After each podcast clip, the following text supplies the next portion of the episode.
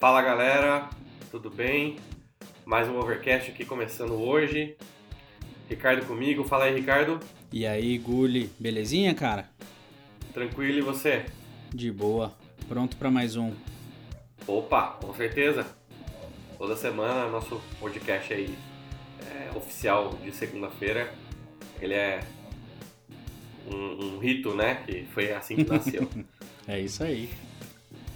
Cara, é, hoje o tema que eu acabei trazendo aqui é uma banda que por muitas vezes ela passa como desconhecida, porque para muita, pra muita gente que, que conhece rock, gosta de rock, é uma banda de um hit só, que é Miles Away.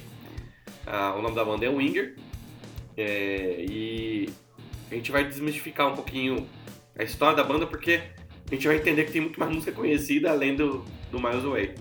Mas antes da gente falar disso, vamos tocar a vinheta aqui? Bora, roda lá.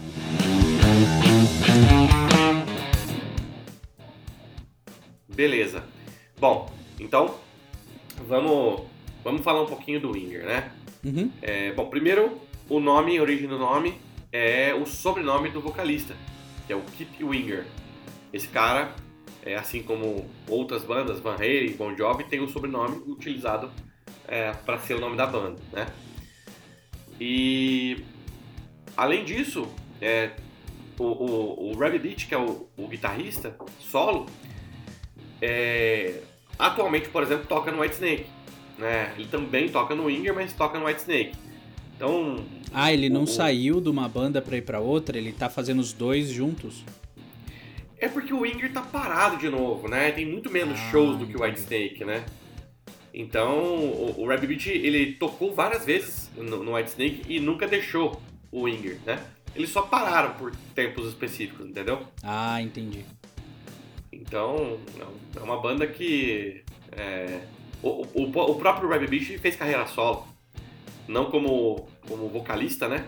Mas uhum. ele gravou um disco. É, gravou um disco de guitarra. E uma das músicas ficou super conhecida, o nome da música é Black Magic. Né?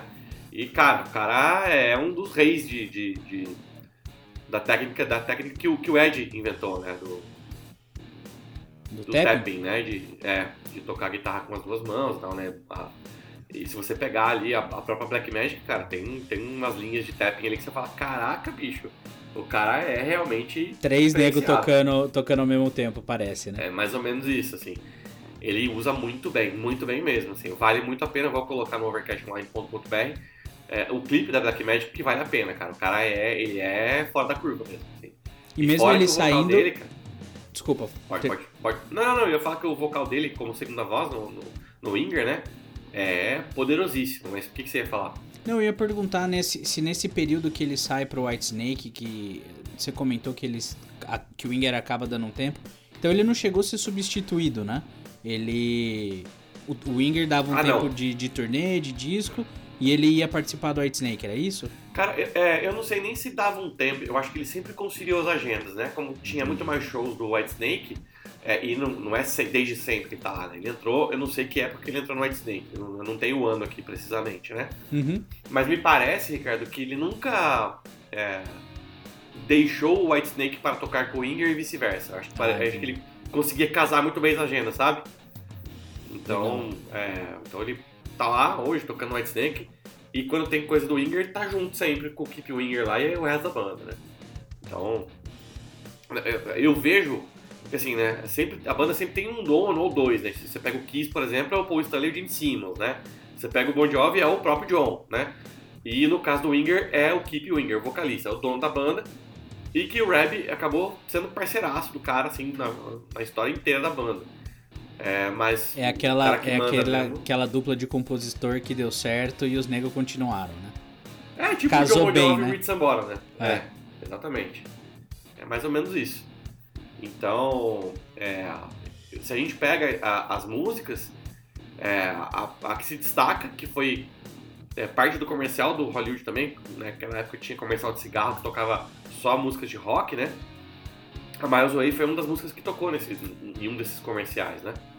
E a Miles Way ficou conhecida por conta disso. Só que ninguém se dá conta de que É, tem outras músicas excelentes, né? Tem uma, tem uma música que é muito mais conhecida nos Estados Unidos do que aqui no Brasil, Uhum. que chama Seventeen.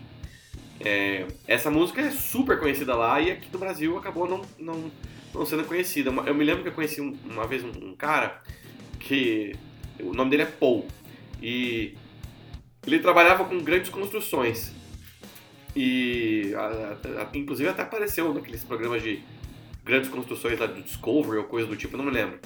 E esse cara, é, quando eu comentei do Winger com ele, a primeira coisa que ele falou, não- ele- que ele cantou não foi o Miles Way, ele cantou a Seventeen, porque é muito famosa nos Estados Unidos e aqui pra nós é desconhecida, né?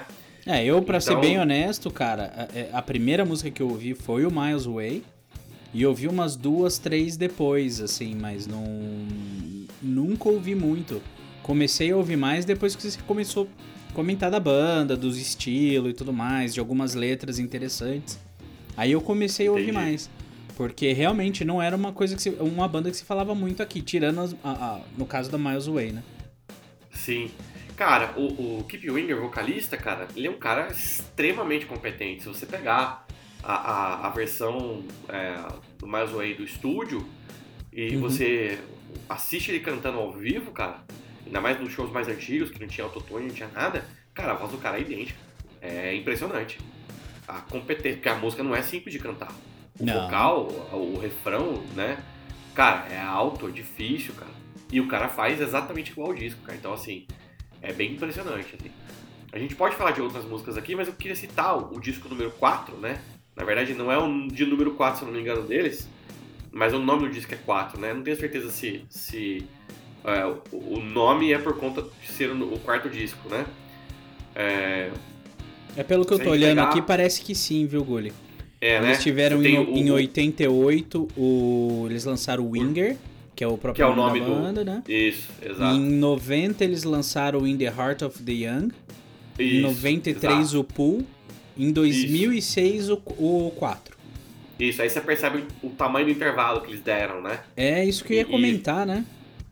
É, é impressionante, cara. Muito tempo sem, né? E quando voltaram, cara, esse disco 4, 4 aí, que pelo jeito é o quarto disco mesmo, pra mim, que depois você vai ver, você vai ver que tem o Karma em 2009 e você vai ver que tem o Better Days Coming em 2014. Uhum. Eu conheço todos, mas cara, o 4 pra mim é o disco. Especificamente por uma música chamada M16.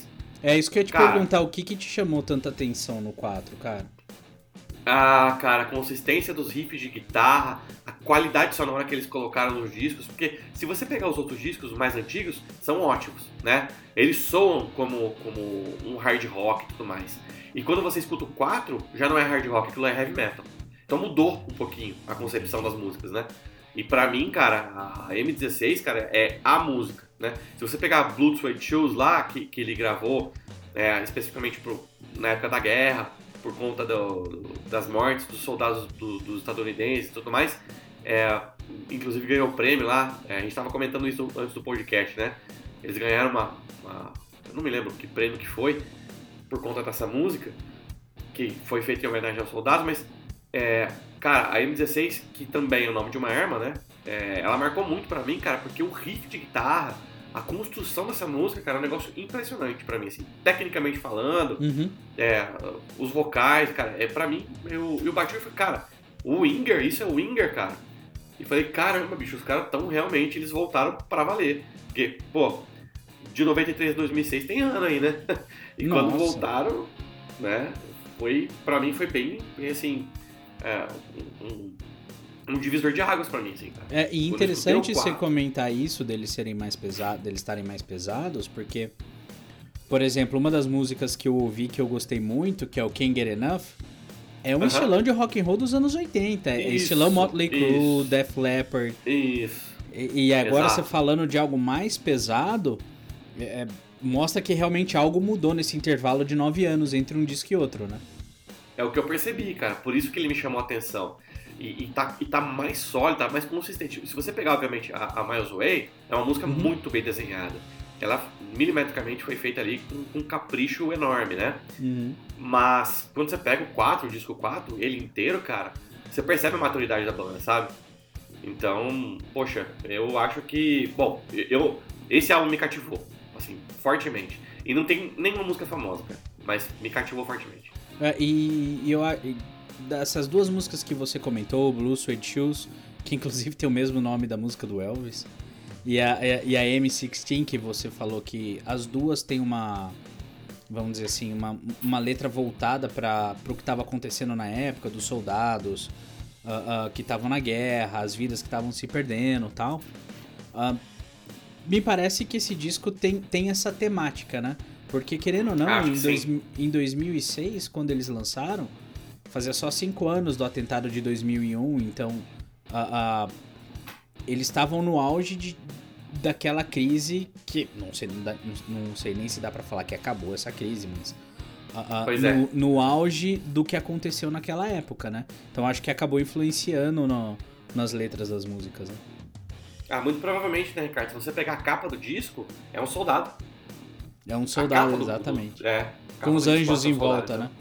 Isso. Então tá ali, né? Tá descaradamente dizendo, cara, esse, esse álbum aqui tem, um, tem um, uma motivação, né? É, e o, Todos e eles têm, na verdade, né? Mas aqui esse foi bem específico.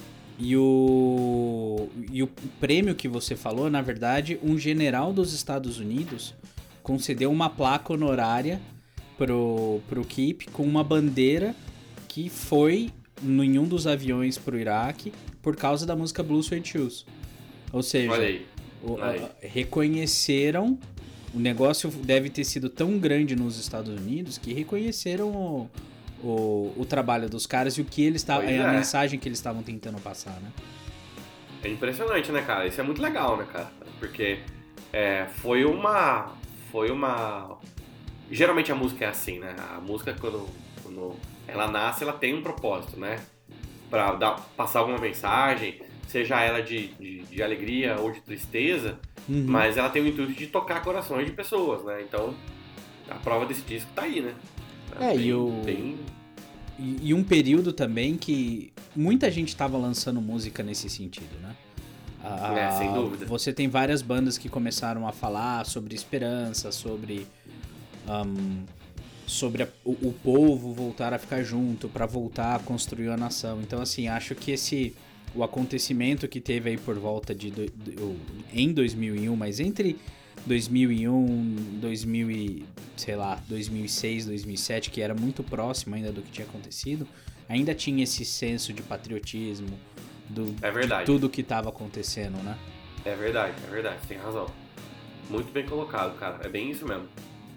E uma é. coisa interessante, Gulli, já que, a, a, que, que eu tava vendo quando quando você comentou comigo pra gente falar do Inger.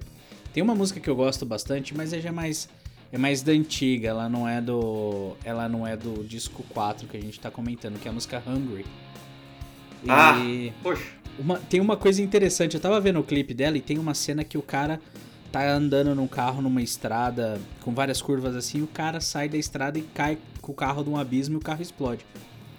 Eu falei, caramba, a cena é igualzinha a cena do, do Don't Cry do Guns N' Roses que o Slash se joga do barranco com o carro. Eu falei, putz. Ô Ricardo, e aí vou te perguntar: qual clipe será que é mais antigo? Ah, boa pergunta, hein?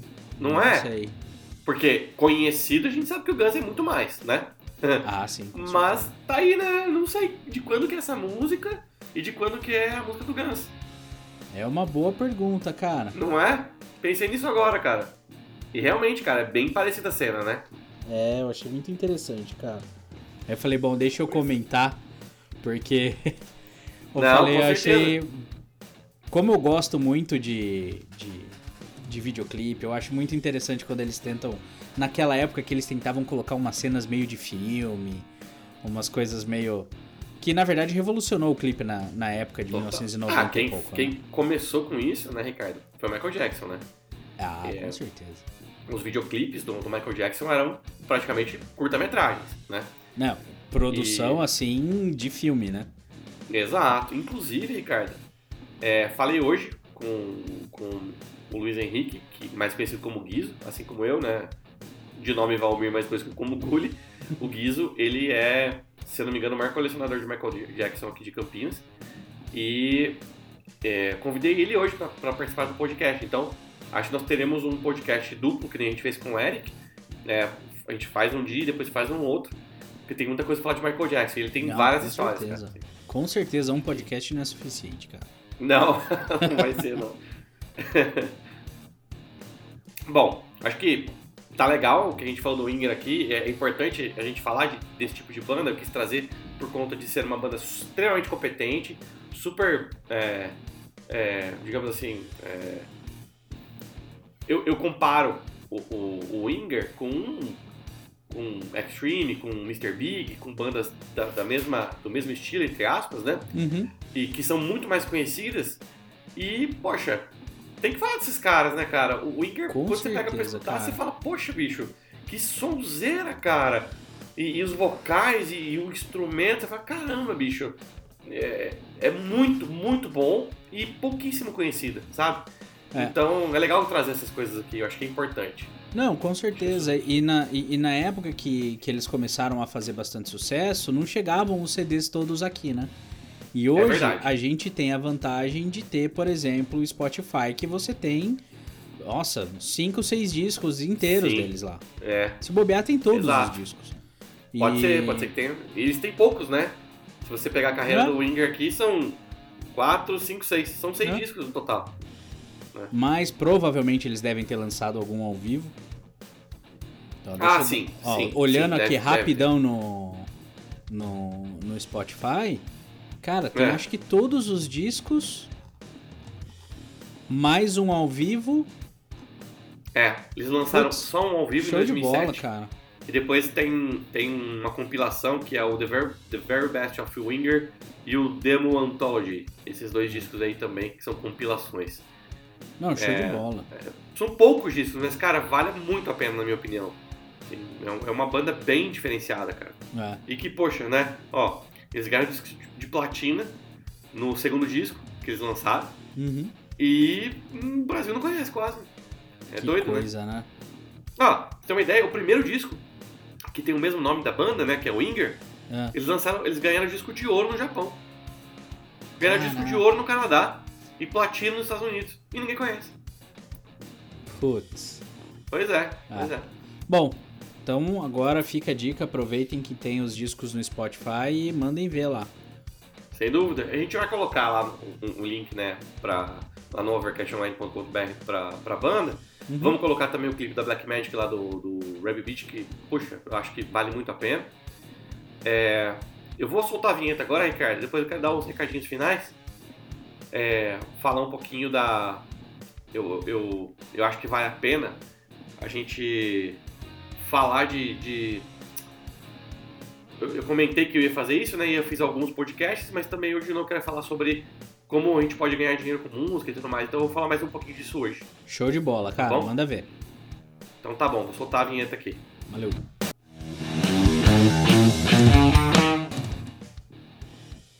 Bom, vamos lá. É, eu, eu citei alguns- algumas maneiras da, da outra vez, né, das, dos outros podcasts aqui, eu, eu citei alguns caminhos para monetização, né? Então aqui fica a dica, né? Ah, primeiro, você quer fazer dinheiro com música, cara? Se você tem talento, você tem facilidade, gravar, colocar isso na internet, cara, ah, você tem a a possibilidade, por exemplo, de quando você grava alguma coisa, você colocar no YouTube, é, soltar isso também no Spotify, soltar isso em outros veículos. Se você usar o Anchor, o Anchor.fm, é uma plataforma que você consegue, é, a partir dela, ela publica em vários outros podcasts, né? É, canais de podcast. Então, o Anchor publica no Spotify, no Pocket Cast, no, no, é, no- no podcast da Apple, lá, enfim, Isso. são vários vários, é, várias plataformas que o Anchor publica automaticamente, né? Então, ah, e aí você tem é, a, a monetização. E para você entender como é que funciona isso, eu não vou falar tudo aqui agora, porque o tema é, é super abrangente, tem muita coisa, né? Mas, por exemplo, né, no, no YouTube, você precisa atingir uma quantidade específica de, de seguidores do seu canal, que, que seguem o seu canal, e uma quantidade específica de horas que as pessoas assistiram aquele canal. E a partir dali começa a monetizar. Mas o que eu queria trazer hoje? O que é importante? Quando você. Às vezes você fala assim, ah, cara, mas eu não, não- meu lance não é fazer vídeo. Tá bom, não tem problema. Tem um monte de canal no YouTube que não tem vídeo. O vídeo é uma foto ou uma imagem que fica trocando ali, ou mexendo, e a música rolando. E o áudio fica rolando de fundo, né? Isso. Então, a, a pessoa monetiza com aquele áudio ali. A imagem fica meio que parada ali, não fica trocando, né? Então você não, você não precisa fazer um vídeo, gravar você falando ou cantando, né? Você pode só botar o áudio. Pô, você pega lá, né? Todos os discos que saem das bandas, quando sai no YouTube, todas as músicas, é só a capa do álbum e o áudio. E o cara monetiza com isso. Então, olha um pouquinho diferente para o YouTube, por exemplo, e entenda que você pode monetizar sem precisar fazer vídeo. É só a capa do teu álbum ou uma imagem específica e a música rolando de fundo. Então acho que essa é a dica de hoje para a monetização que funciona muito bem. Não espere ganhar horrores, não é isso. Mas cara, dá para monetizar. Se você fizer com consistência, a parte mais importante é lançar sempre músicas ou, ou, trilhas novas ou o que quer que seja que você for fazer e colocando sempre no, no YouTube. E aí, cara, a partir desse momento você vai ter engajamento do público e aí começa a monetizar. Então, é uma dica bem legal, funciona. Não, não vou falar para você que, diferente daqueles é, caras que, daqueles youtubers que falam, não, cara, marketing digital é só você fazer isso que você vai começar a ganhar muito dinheiro no YouTube. Não, não é assim, né, cara? É com consistência. Então você começa, depois de um ano, por exemplo, você tem, tá ali fazendo semanalmente ou diariamente, a coisa começa a acontecer e aí, a partir dali, você vai começar a ter mais engajamento, mais gente acessando, consequentemente, vai monetizar o seu canal e aí, obviamente, quanto mais gente assistir, mais dinheiro entra na sua conta, tá? Lembrando que é em dólar, tá bom? Então acho que essa é a dica de hoje. É isso Beleza? aí, show de bola, cara. Bom, além disso, agradecimentos, como sempre, desde o começo do, do nosso podcast, é, o, o Gear Club, tá? O, loja de instrumentos, lá de Curitiba, gearclub.oficial no Instagram e gearclub.com.br para a loja mesmo, loja virtual dele, tá bom? Então, bom, obrigado pela audiência, Ricardo. Algum, alguma consideração aí? Não, show de bola, cara. Dicas que você deu essencial, bicho, para quem quiser, quem quiser começar a colocar conteúdo no YouTube, cara. Muito bom. É isso. É isso. Bom, então obrigado pela audiência, pessoal. E a gente está crescendo, né, Ricardo? Aparentemente tem vários outros países aparecendo na nossa listinha ali. É, e... o pessoal tá curtindo lá fora, cara. Pois é, fica o agradecimento, cara. A gente fica só feliz com isso aí, tá bom? Então, um grande abraço e até a próxima. Valeu, até a próxima.